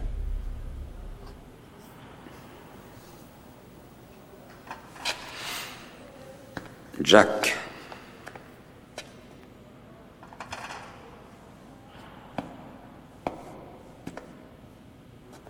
Non, mec, mes amis m'appellent Black Jack. On n'est pas encore amis. Je peux mettre les violons. Et toi, comment tu t'appelles? Jim. Jim Morrison. Donc voilà, tu, sais, tu, tu- on a Jim Morrison en prison. C'est-à-dire, le mec, il a fait tout un training montage, il a même pas pensé à prendre un nom d'emprunt, quoi. Non, non, non, voilà, c'est Jim Morrison avec euh, son pote Black Jack. Alors Black Jack, euh, peut-être qu'il est surnommé comme ça parce qu'il est fort aux cartes, ou peut-être que c'est parce que c'est le frère de Billy Blanks. Euh, Donc voilà, la prison, donc il y a des bastons quand même. hein. Il y a des bastons, il y a des bastons en 1 contre 1, il y a des bastons en 1 contre 2, en 1 contre 3, il y a des mecs avec des armes, euh, enfin c'est complètement random c'est mal filmé, euh, c'est expédié, on comprend rien, il n'y a pas d'enjeu, euh, c'est mauvais. C'est vraiment le moment où on se dit, bah voilà, là, le film, tu nous as trahi, quoi. Tu nous as, tu nous as promis, mais t'as rien tenu. Alors, je l'ai regardé avec un ami, on est tous les deux des, habitués, on, arrive à faire un peu vivre le film, tu vois, on arrive à lui prêter un petit peu euh, euh, de notre énergie à nous-mêmes, de notre flux énergétique personnel pour euh, réussir à, s'amuser un peu des choses. Quand le film tout à coup se rappelle que, mais au fait, dans la prison, il y a le gamin qui connaît qui connaît Olivier Gruner, hein, il va peut-être s'adresser à lui en mode, hey, professeur. Et toi, te fait, ah, attends ta gueule, tu me connais pas. Puis il va quand même se faire toper à un moment et tabasser à coups de mais qui est Jim Morrison? Parle, on veut savoir qui est Jim Morrison. Bon, Ah, c'est le chanteur vois. des c'est ça. T'a- T'arrives un peu à t'en amuser, mais en vrai, tu dis bon, on va quand même aller jusqu'au bout parce qu'on on l'a commencé. Euh, et puis on en fera une notule. On s'est fait avoir en version, euh, pff, allez, ça va être ni chaud ni froid ou gros navet. Et puis les films, parfois, ils te, ils te, quand même, ils t'arrivent à te prendre au dépourvu parce que tu voulais un nanar, tu vois que tu vas vers un navet, tu vois que tu vas vraiment vers la série B qui, qui fait aucun effort, qui, a, qui te propose aucun peps, il n'y a, il a pas de folie dans les combats, il n'y a il a rien. euh, même les compétences martiales qui, existent pour certains des acteurs, sont pas mis en, en évidence. Et puis quand même, en fait, au fur et à mesure, c'est tellement con. Rien n'a tellement de sens. Cette prison où on doit accumuler des tonnes de cadavres euh, sans que personne réagisse, euh, quand même, tu te dis bon, c'est un peu gros. Et, et puis là, le directeur qui commence à dire euh, tiens, mais on va faire une compétition intertôle. On va faire un grand tournoi à la plage avec les meilleurs euh, prisonniers de toutes les prisons de la région. Là, ah, là, ça y est, là, il y a un petit truc qui décolle quand même en disant non mais c'est pas possible, euh, vous pouvez pas, euh, vous pouvez pas assumer ça, de dire euh, quoi, c'est toutes les prisons qui font des combats de tolards euh, sur les toits. Et là, on va faire la, grand rassemblement à la plage. Et si. Et donc, faut, faut voir le, directeur qui est en train de motiver son équipe de, de, criminels qui ont- n'ont jamais demandé, en plus, à être euh, contraints à à se taper la gueule euh, en mode Allez, tous pour Ogden, notre prison, oui, on est une équipe, euh, ensemble les gars, on va y arriver. Euh, et effectivement, ils y arrivent. Euh, ils font un rassemblement à la plage, euh, mais genre tranquille, tu vois. Alors t'as quand même trois gardes euh, avec des, des fusils, quoi, au cas où. Et puis t'as le classique euh, public euh, de bourgeois en mal de sensation, installé sur des pauvres chaises en plastoc dans le sable. Tout le monde a l'air de se les geler. euh, et fait semblant de s'exciter sur des combats sincèrement en deçà de ce que tu peux voir à l'UFC ou dans d'autres fédérations de MMA quoi. Ouais. Regardez la, la bande-annonce euh, du film qui est sur euh, Allociné. Là, il me semble qu'il y a un bout de ce combat qui est dedans. Et effectivement, on dirait un exercice de team building qui tourne mal, quoi. Enfin, c'est un peu ça. Mais alors avec des mecs qui, qui, qui ont vraiment des, euh, tu vois, des, des métiers différents parce que dans le tournoi, euh, enfin, c'est chacun s'habille comme il veut. T'as euh, des mecs euh, avec euh, des kimonos, euh, des gars euh, torse-poil, euh, des gars euh, genre habillés comme euh, sur, un gang latinos, tu sais, avec tout l'attirail, d'autres en jean. euh, Bah, c'est par exemple le cas de Olivier Gruner, lui se bat en jean. Euh, Il y, en a qui se battent au sabre. Enfin, tu te dis, mais attendez, vous les armez, tu sais, il y a, y a trois gardes, tu te retournes, t'en as déjà tué deux. Euh, Il y a même un mec qui se bat armé d'un fouet euh, contre Olivier Gruner, qui n'a pas d'arme. La, la- la compétition euh, dans des règles complètement loufoques. Euh, donc là, tu vois, il y a un regain. Le, le film devient trop con pour lui-même. Euh, et, et finalement arrive à te, à te réintéresser un peu à ce qui se passe parce que là, il, est, il a des ambitions euh, cinématographiques trop élevées pour euh, ses moyens, donc une sorte de misérabilisme à l'écran euh, en décalage complet avec euh, la hype qu'ils veulent eux-mêmes se créer. Et, alors, bon, il se trouve que pendant que Olivier Gruner, il essaie d'avancer dans son enquête, où on est d'accord que il, a, depuis euh, 45 minutes de film, il a tous les éléments hein, pour dire à la police, bon bah voilà, il se passe ça, le directeur il fait ci et ça, mais non, il est, il est trop impliqué maintenant. Et Euh, surtout, il a prévu pour pouvoir sortir de la prison? non, non, bah non, attends, euh, tu vois, t'as as toute une composante un peu de d'improvisation. C'est ce Ah ouais. comme ça que tu réussis les, les meilleurs plans, tu sais, quand tu vas qu'à- en sachant que la moitié des choses. Non, mais il y a, il y a Lorenzo Lamas qui continue d'enquêter et d'essayer de ne pas fumer de son côté. Euh, et Jalal Meri de temps en temps qui passe des coups de fil. Et là, qui se disent bon, c'est chaud, il y a, tout le monde est à la plage, ça va pas, il faut prévenir la police. Euh, et, le film court vers sa conclusion, mais dans une totale absence de maîtrise euh, des heures de tournage, ce qui fait que les bastons, elles se passent la nuit au flambeau, euh, tout ça. Et tout à coup, ça y est, c'est l'émeute, il y a une mutinerie. Euh, euh, le grand méchant qui s'en est pris à sa femme tente de s'enfuir. Olivier Grener retire son jean pour montrer qu'en dessous il portait un short de moutaille. Pour qui, pourquoi, tu vois, je l'ai jamais vu, mais c'est bon, c'est bon. Là, j'ai un short de moutaille que je me suis, que je me traîne depuis tout à l'heure.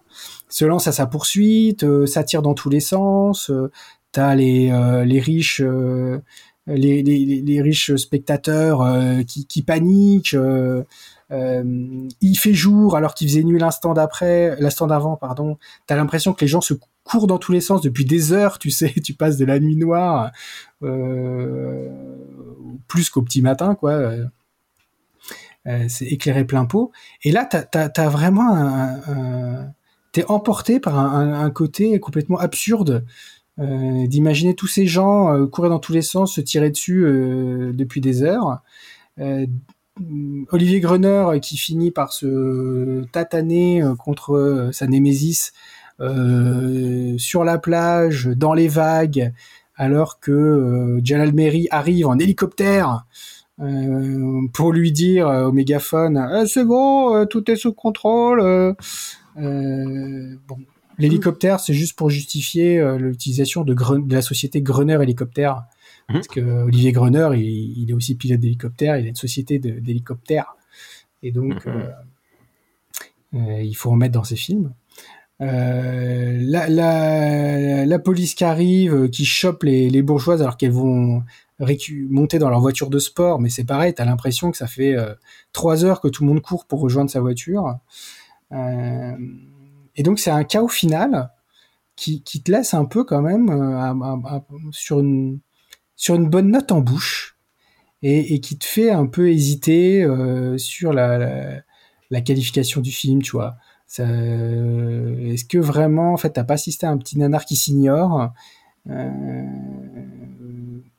est où est-ce qu'on va le mettre sur le site, tu vois? C'est mm -hmm. c'est vrai, ces grandes questions existentielles qui nous traversent, nous, euh, nanardeurs.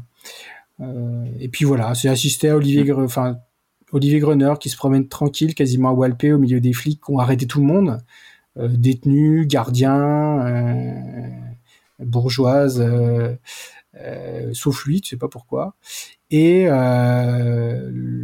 cette, cette, grande conclusion philosophique qui sera notre dernier, enfin notre dernier cut, le cut numéro 4, euh, dans lequel Lorenzo Lamas et Olivier Gruner parlent à cœur ouvert de ce que tout ce qui s'est passé leur ont laissé comme enseignement. Hé, hey, grand-père Désolé pour le retard. Vous êtes là, c'est le principal. Est-ce que ça va? J'en ai marre de vivre cette vie. Quand je veux vraiment mener une vie normale, en fait, il arrive malheur à un de mes proches.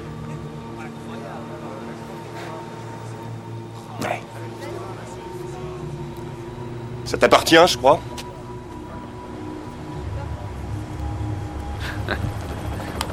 Merci. Donc, ce qui redonne du beau moqueur à Olivier Gruner, c'est que Lorenzo Lamas lui lance un, son bonnet. Euh, il se traîne un bonnet de marin dégueulasse euh, pendant une bonne partie du film pour cacher le fait de s'être rasé le crâne. Et, et, ça, je trouve que c'est beau, tu vois. Euh, surtout que donc sa femme que toi t'as laissé dans le coma mais prise en charge, en fait à la fin le film s'en mêle les pinceaux et considère qu'elle est morte, euh, mais en fait elle est pas morte. Euh, donc voilà les, drames humains un peu flous, c'est le chat de Schrödinger, sa femme, tu sais pas si elle est morte ou vivante, simultanément les deux en fonction du moment du film. bah tout ça heureusement qu'il y a un petit bonnet à se mettre sur la tête pour que ça aille mieux. Donc, euh, donc voilà une belle conclusion pour euh, le circuit 2, tu vois. Mais oui. Des drames, des, des cheveux en moins, mais quand même un bon vieux bonnet euh, de, de matelot. Euh, Oui, on te sent euh, mi-figue, mi-chien, mi-loup, euh, mi-raisin. Et remifique derrière. des remifigs, exactement. Mais, euh, Mais c'est vrai qu'il y, a- il y a plein de films comme ça. qui, ça, ouais. T'as tout le temps en fait la promesse que ça va démarrer nanar et euh, et il y a quelque chose qui prend pas. Comme quoi, c'est une alchimie. euh, Ouais. Parce que c'est à, à l'époque, je sais qu'au début du site, on était dans les, au début des années 2000, en fait, les, les films, beaucoup de ces films de tabac qui sortaient en masse des années 90, on les trouvait pas nanars parce que on était trop proches. Et il y en a certains, bah, comme le circuit par exemple, ou euh, en tout cas le premier, qui ont, avec la patine du temps, ont pris en fait le- la touch nanar. Mais il y en a aussi beaucoup qui restent juste mou, trop mou pour être. euh, C'est le cas de celui-là où il y a, il y a, il y a, il y a, insuffisamment de folie pendant tout du long. Ça déroule en fait euh, les éléments euh, euh, clichés.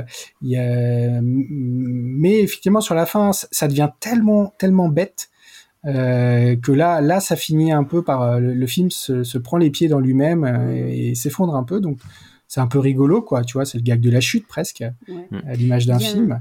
Mais tu te dis, bon, est-ce que ça vaut le coup euh, de le porter jusqu'à une chronique?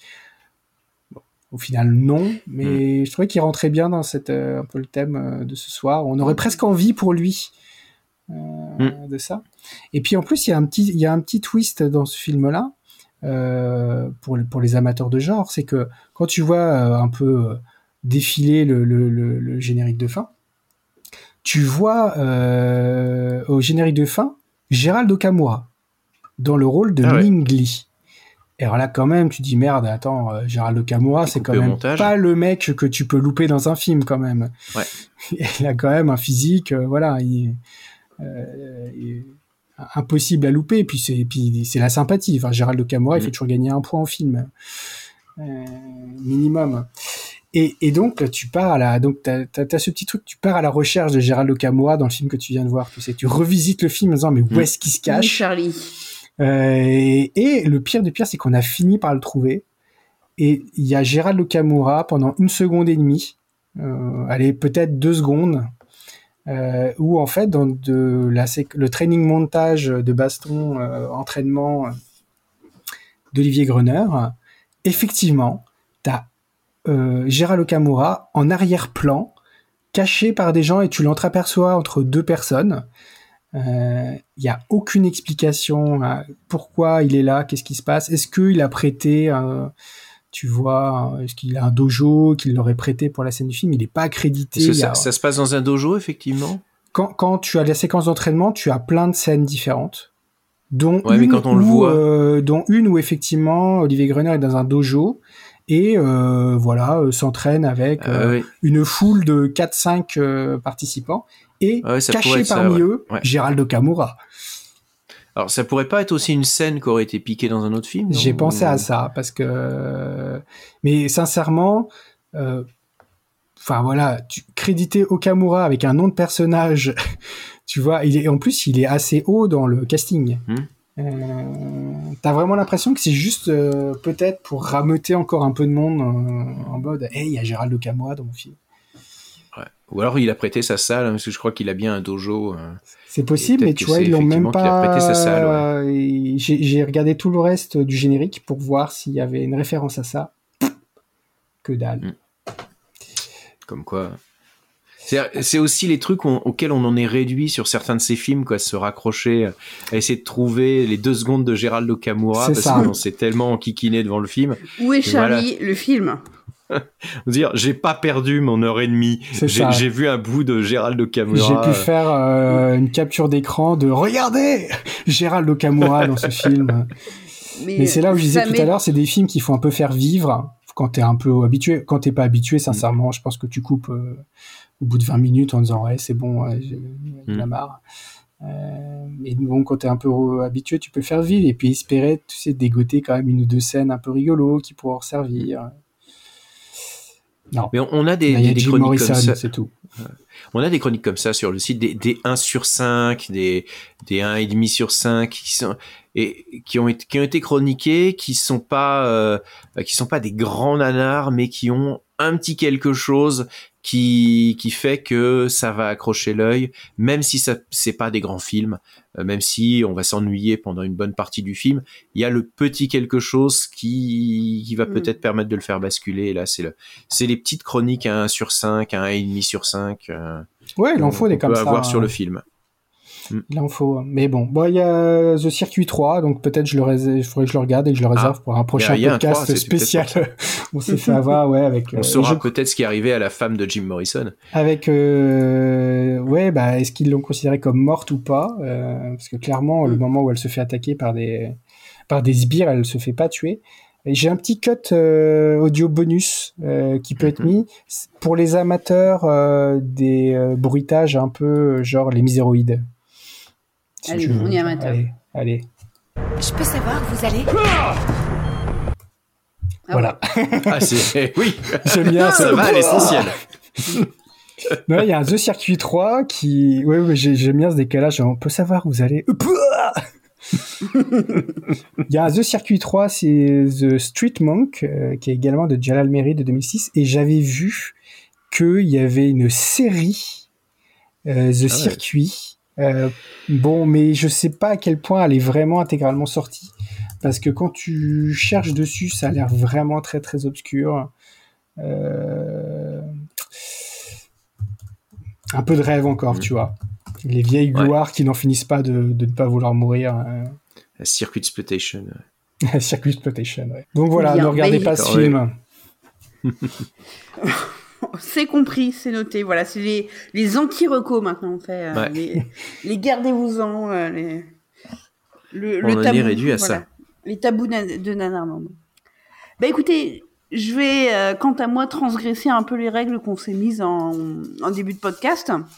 Puisque pour mon tour, en fait, je vais pas vous parler d'un film, mais je vais vous parler carrément d'une filmographie, en fait que je me suis un peu refaite. Euh, alors, c'est pas une filmographie euh, de 200 films, hein, je vous rassure.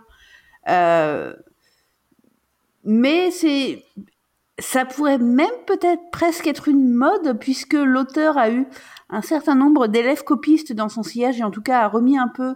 Je pense que les Netflix, Amazon Prime, etc. sont aussi euh, ont donné un petit écosystème euh, à ce à ce genre de film et à son principal porteur en tout cas pour le cinéma de cette nationalité.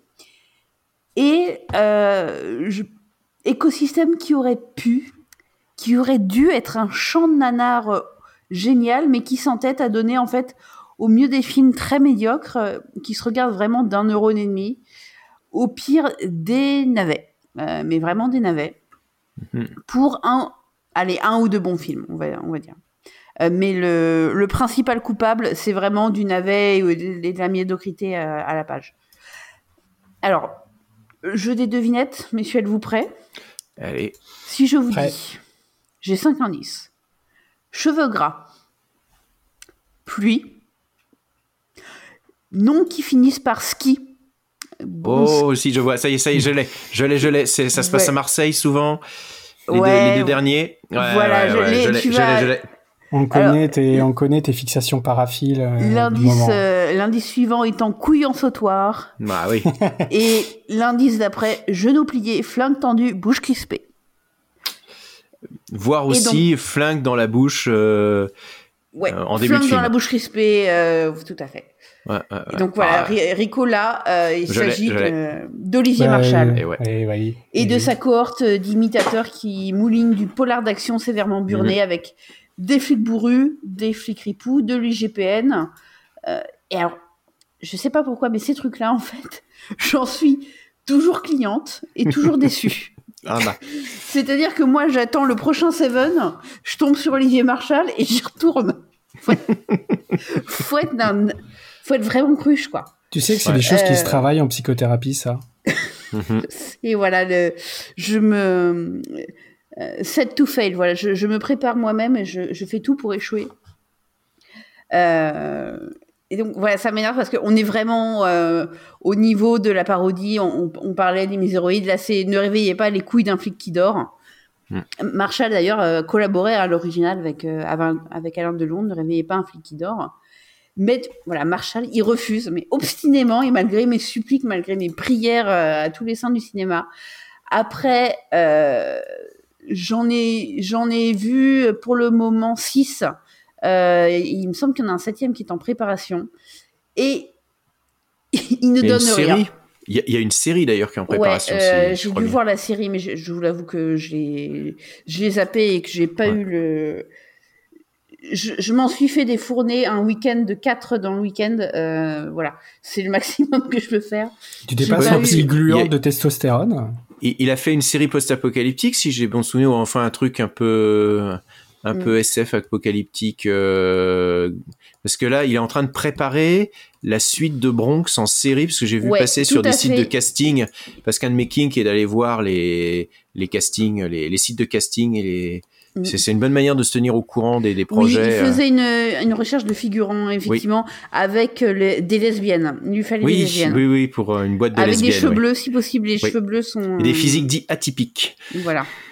Je- dont les, les cheveux, les tatouages. Parce qu'on Mm. sait que les lesbiennes, ça, toutes, elles ont les, elles ont les cheveux bleus. Mhm. C'est euh, c'est C'est très un mignon. cinéaste de la subtilité. Ouais. Je, ne, je me souviens pas. euh, je me souviens plus spécifiquement de d'une d'une série. euh, il, a, il était dans la série Les Rivières pourpres. Euh, mais au-delà, euh, bon, il- comme petit rôle de, de série et série télé, bon, il a une tronche, donc il, il passe quand même pas mal, mal là-dedans. Mais bon, je m'en suis tapé en tout cas suffisamment euh, pour voir qu'en fait, il refuse, mais vraiment, de sauter le requin, quoi. Euh, comme de donner un bon film d'ailleurs, mais de, nous faire un nanar, euh, ça ne passe pas. Il y en a où on peut ri- ricaner un peu, comme Bronx, qui est un peu mon Marshall préféré avec ses 800 personnages, c'est imbitable. Euh, et c'est surtout, c'est une magnifique tentative d'assassinat de Jean Reno par épuisement. Euh, le, le pauvre Jean Reno, il est, il est à l'EHPAD dans ce film-là, c'est incroyable.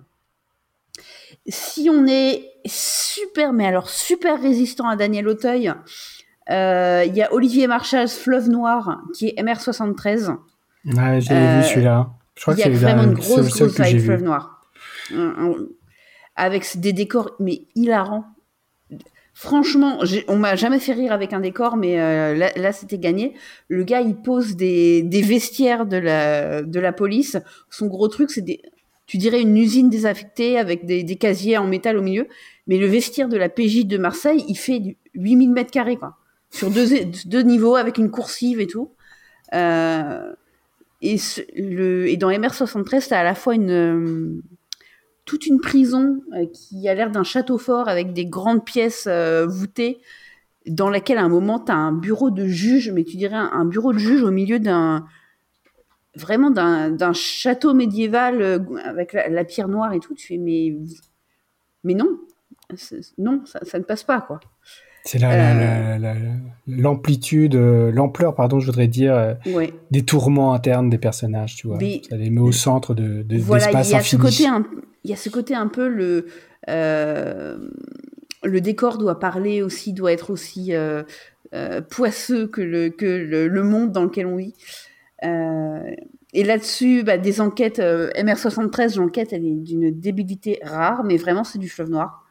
Par contre, le rythme est particulièrment leucémique. C'est- assez.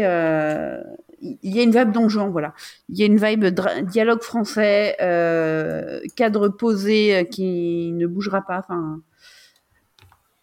Est-ce que c'est pas voilà. celui que tu recommanderais le plus proche du nanar? Euh, Moi, moi c'est un des rares que j'ai vu à l'époque. Ouais, je m'étais un peu marré amener tellement c'était euh, cliché. euh, Daniel Auteuil en flic alcoolo dépressif. ouais, si c'est votre cam, tentez-le. dégueulasse.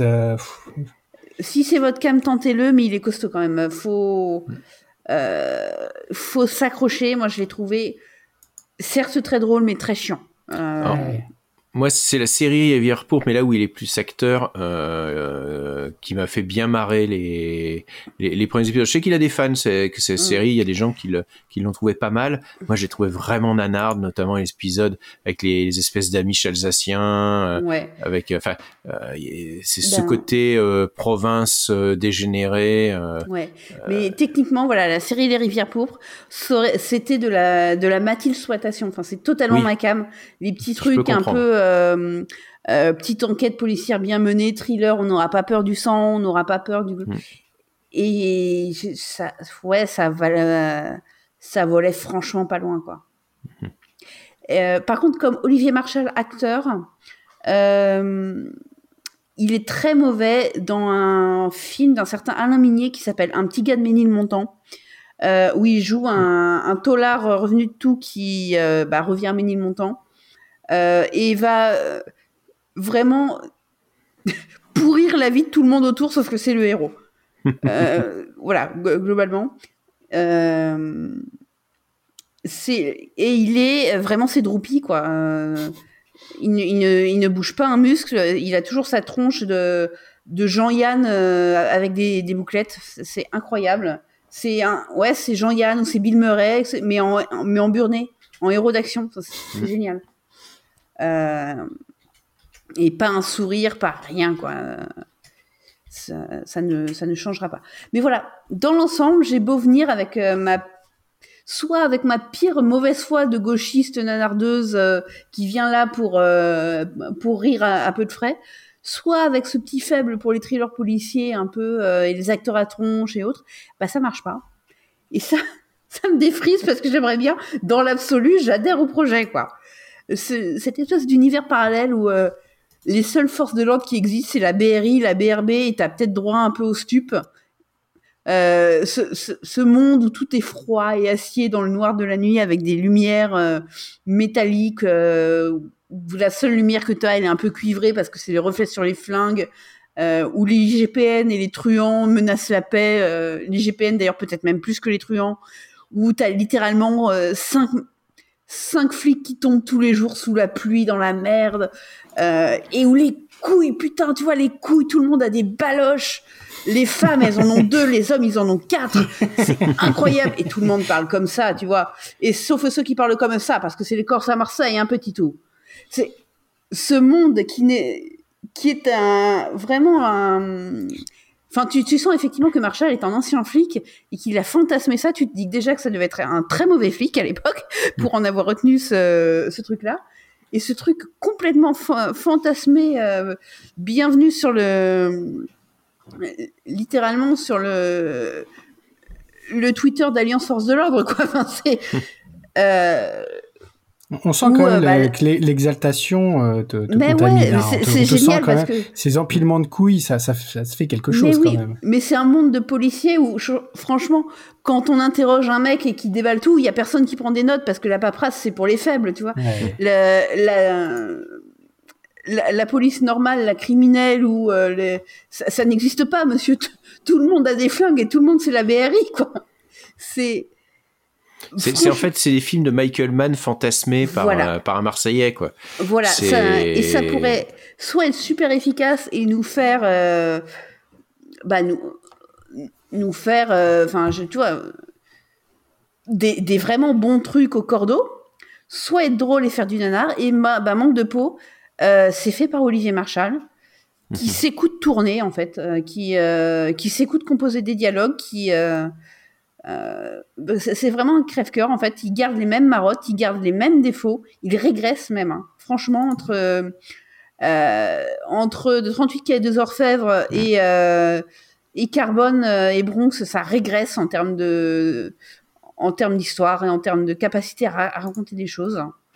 Euh, et je pense il a deux il a deux soucis en fait principaux. Outre le fait qu'il sait pas écrire un dialogue, mais ça on va dire que le cinéma français et les dialogues c'est douloureux.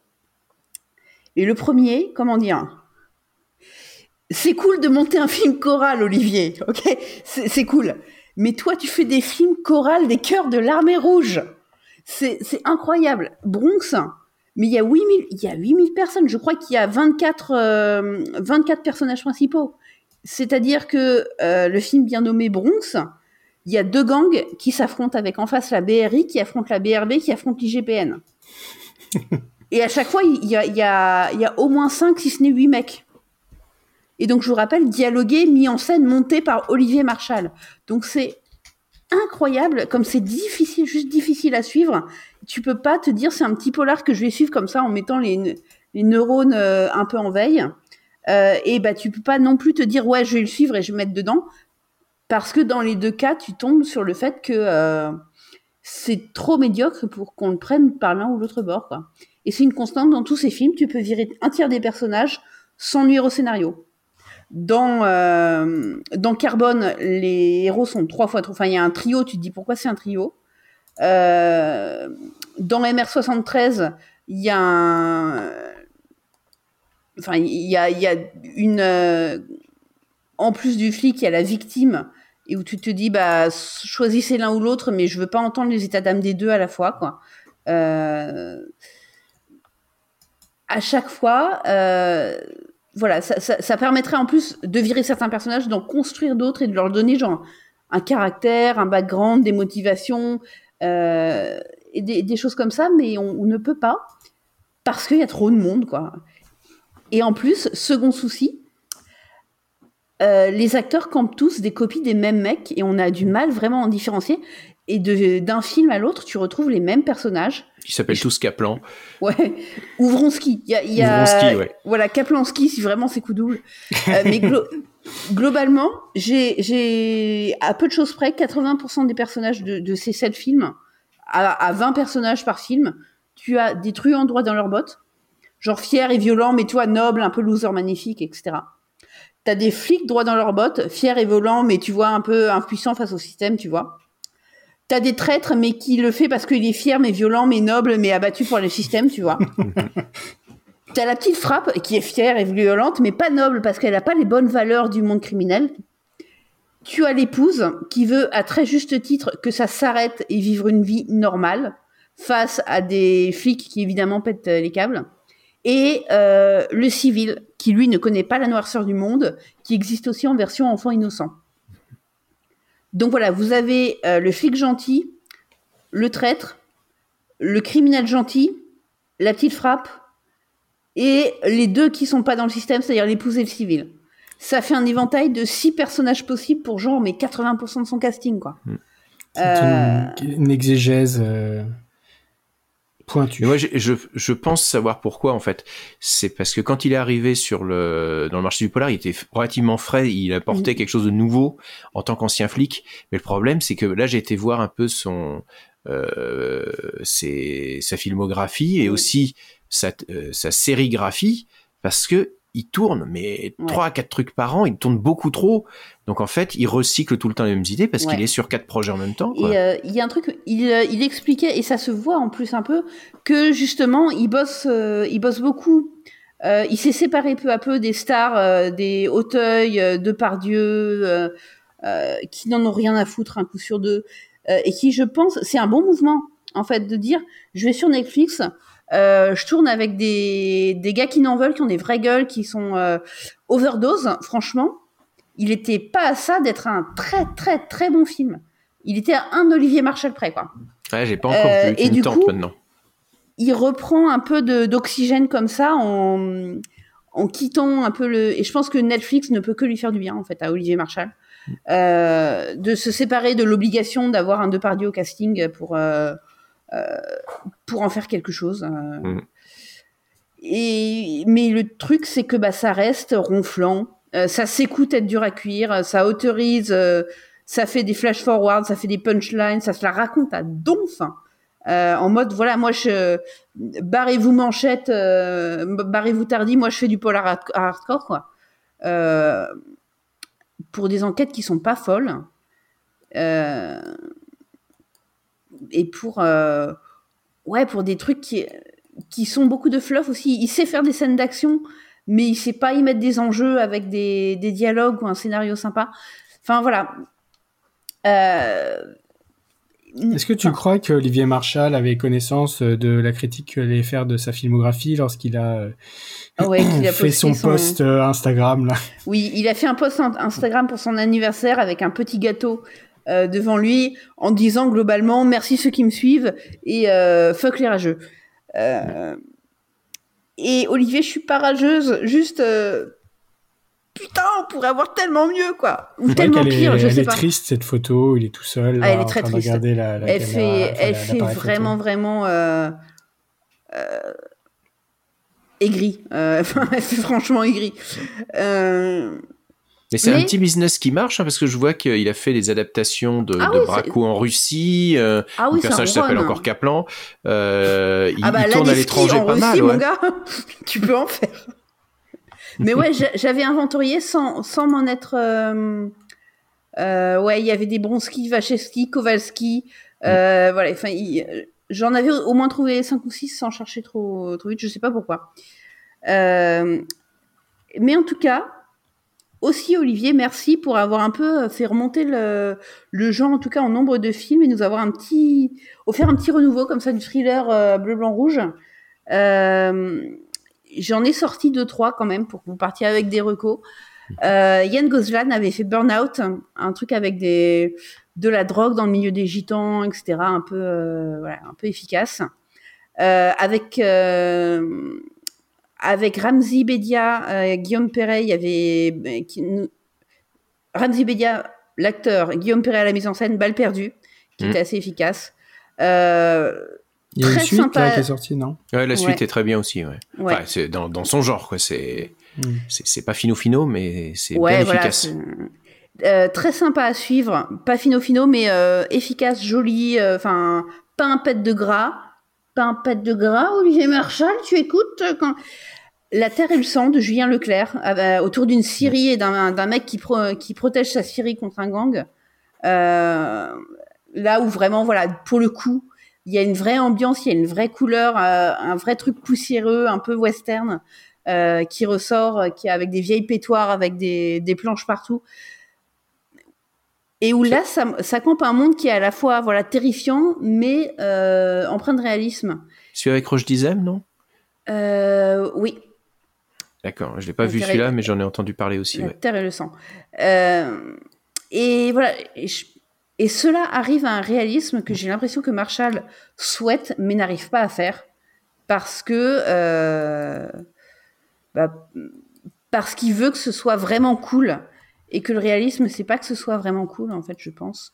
Euh, que tous les flics ne doivent pas être des, espèces de, de stentors qui, euh, euh, sont infaillibles, sa- sauf les traîtres, mais euh, si- s'ils échouent, c'est vraiment parce qu'ils sont brisés.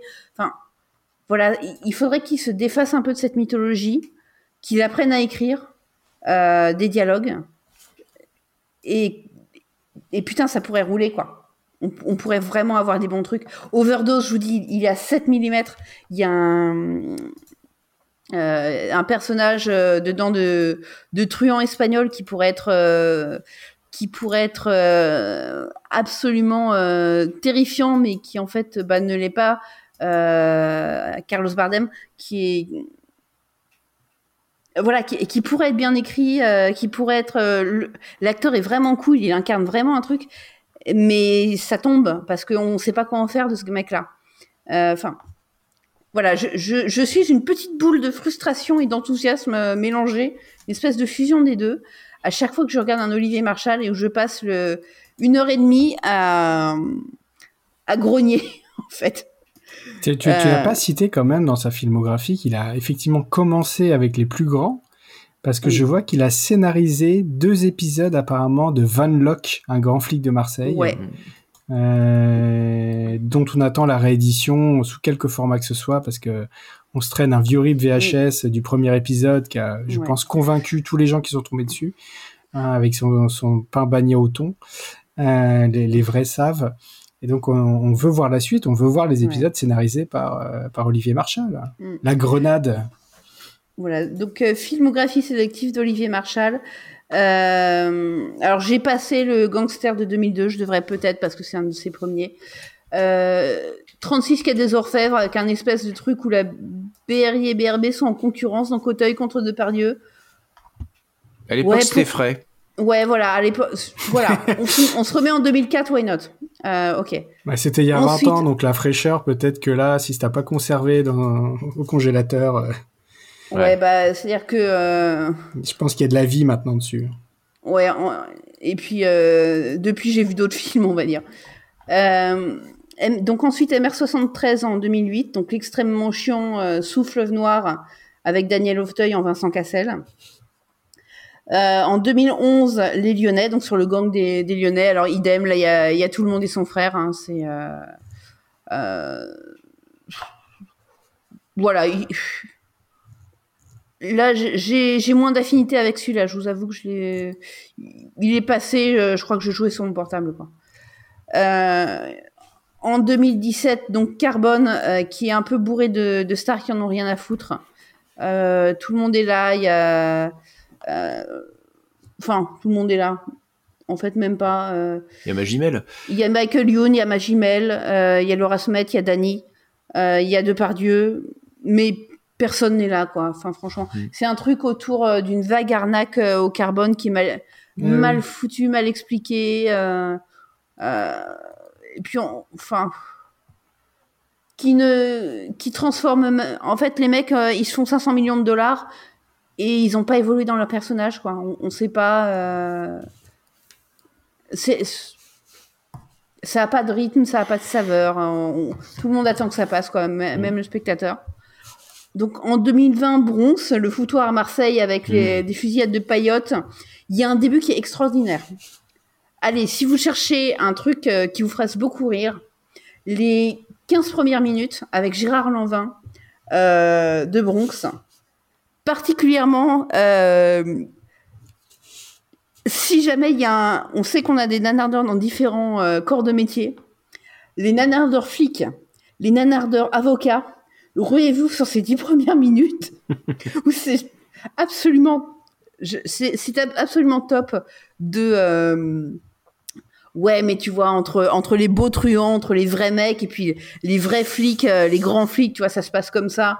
Euh, ça se passe comme ça que quand on fait une extraction d'un mec extrêmement dangereux et que le mec, euh, le, le parrain, tu vois, il veut aller voir sa femme qui se meurt à l'hôpital, bah le parrain, tu vois, il dit mec, je la vois plus après, tu comprends, euh, faut que j'aille la voir et le flic il fait ouais je comprends mec et on fait un détour par l'hôpital et euh, le grand truand, tu vois, il arrive dans la salle et il dit euh, laissez-moi seul avec un seul flic et puis c'est bon, ça passe, tu vois. Et, et sa femme, elle meurt et elle dit, elle dit au truand achève-moi parce que le cancer, j'en peux plus. Et lui, il dit au flic de son escorte bah écoute, je vais le faire, donc sors de la pièce le temps que je tue ma femme. Et le flic il fait ouais je comprends mec il sort de la pièce. Euh, excusez-moi, j'ai cinq juges qui sont en train de taper à la porte là pour arrêter tout le monde. C'est euh, ces trucs voilà où personne ne voit de problème parce que c'est comme ça que les vrais font et la procédure, tu vois, on n'en parle pas, c'est pas des trucs. euh. Et là-dessus, on te présente l'IGPN comme les, les, les méchants. Faut dire, mais les gars, non. Là-dessus, où la femme, euh, voilà, la femme du flic qui dit, euh, franchement, je comprends pas, tu tournes vinaigre, t'as plein de problèmes. Bah oui, le mec, c'est-à-dire que euh, techniquement, il est en train de dealer avec trois, euh, avec trois brigades différentes. Il a l'IGPN au cul, il t'a tout caché, il a deux maîtresses. Euh, vous êtes en, vous avez 30 000 euros de, de découvert. Et comment oses-tu, toi, femme, euh, qui ne connais pas ce milieu-là, de demander, mais ton mec, il gère Euh, Non, non, absolument pas. Arrêtez la voiture, quoi. C'est un. Bon, bref, voilà. Les 20 premières minutes, c'est totalement ce, ces petits shots de. euh, d'univers euh, fantasmé d'Olivier Marchal, quoi. Et puis, ben, en 2022, Overdose, voilà, le meilleur, mais qui lui aussi reste quand même dur à suivre, relativement chiant dans les scènes de parlotte. Euh, quelques scènes efficaces, quelques acteurs efficaces, mais euh, ça n'a pas non plus cassé, cassé une patte à un canard de la BRI, quoi. Et donc, comme une imbécile, je vais empiler prochainement pour Borderline avant de revenir dans un podcast Nanarland de 2024. Alors, Borderline, j'ai pas voilà, c'est mon, c'est mon, ma croix de d'espérer des choses de- d'Olivier Marchal. Quoi. Mm. Voilà. Alors, il y a un podcast de François dans la série Discordia consacré à, à Olivier Marchal. Il a fait une rétrospective complète euh, avec son avec son équipe de Discordia sur les Olivier Marchal et Mhm. effectivement, il, a- il tombait à peu près sur les mêmes conclusions que toi. C'est c'est que c'était c'était rude quoi. C'était devenu tellement caricatural que c'était rude euh, Mm. de, de, de euh, te refaire tout. ouais. C'était pour la sortie de Bronx, je crois qu'il l'avait sorti. Après, voilà. Il y, y a des trucs qui sont des caricatures et qui marchent très bien, mais c'est c'est pas, c'est pas le cas, quoi. On porte Bah, en tous, fait, euh, le problème de tous nos croix, quoi. Toi, tu portes Olivier Marshall, moi j'ai Olivier Gruner.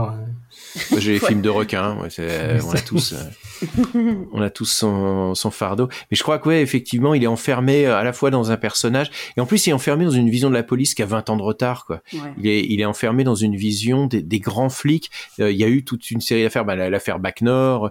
Il y a eu l'affaire Oui. aussi du flic à Lyon là qui s'est fait, euh, qui était euh, un des grands amis de- d'Olivier Marshall, euh, dont j'ai plus le nom Ah en oui, tête. le, mais- le- le Euh, grand flic de la PJ là qui est tombé. euh, aussi. ouais, qui et qui, qui est tombé. Le, le truc qui est raconté un peu dans euh, euh, le film avec Roche Dizem de cette année, là, euh, secret euh, enquête sur un secret d'État, c'est-à-dire euh, le, le, le fait qu'on laisse des, en gros, qu'on va laisser quelques trafiquants agir euh, parce qu'ils vont filer plein de rencarts qui vont permettre de faire du chiffre, enfin, Mm. plein de, de renseignements qui vont permettre de faire du chiffre et d'arrêter les autres, mais ce faisant permettre en fait au trafic de, de prospérer euh, tant que ça fait pas de vagues.